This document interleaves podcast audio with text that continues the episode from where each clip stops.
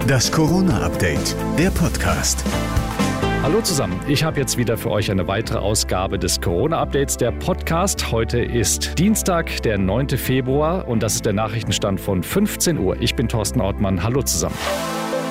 Eine Ausgangssperre wie in den Niederlanden müssen wir wohl nicht befürchten. Die gibt's ja eigentlich auch schon bei so viel Schneechaos. Und es wird wohl auch weiter nicht viele Gründe geben, rauszugehen. Denn es sieht so aus, als wird der Lockdown bis Ende Februar verlängert. Die Ministerpräsidenten wollen mit der Kanzlerin morgen über eine Öffnungsstrategie reden. Vor allem für die Schulen und Kitas. Familienministerin Giffey. Wir sind in einer Situation, in der Eltern erschöpft und überlastet sind, teils überfordert, in der bei Kindern Bindungs- und Bildungslücken entstehen. Eine Einige Ministerpräsidenten fordern einen Stufenplan als schrittweisen Weg raus aus der Pandemie, also Lockerungen abhängig von den regionalen Infektionszahlen. Die Kanzlerin hält davon wenig bis gar nichts. Zu groß ist die Sorge vor den hoch ansteckenden Virusmutationen. Auch Ministerpräsident Armin Laschet warnt darum vor zu frühen Lockerungen. Wenn das seine volle Wirkung entfalten wird, geht das Ganze wieder exponentiell mit einem Mal hoch. Anti-Corona-Demos haben nach einer Studie der Humboldt-Universität zu einer starken Verbreitung des Virus beigetragen. Auffällig waren besonders viele Infektionen in den Landkreisen, in denen Busfahrten zu den Demos in Leipzig und Berlin angeboten wurden.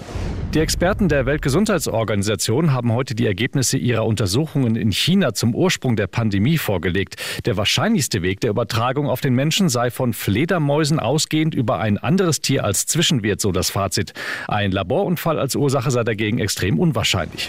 In Österreich gibt es einen offenen Streit zwischen der Regierung in Wien und dem Land Tirol. Grund, die Regierung warnt aufgrund der vielen Ansteckungen die eigene Bevölkerung vor Reisen nach Tirol. Das ist in etwa so, als wenn NRW vor Reisen nach Bayern warnen würde.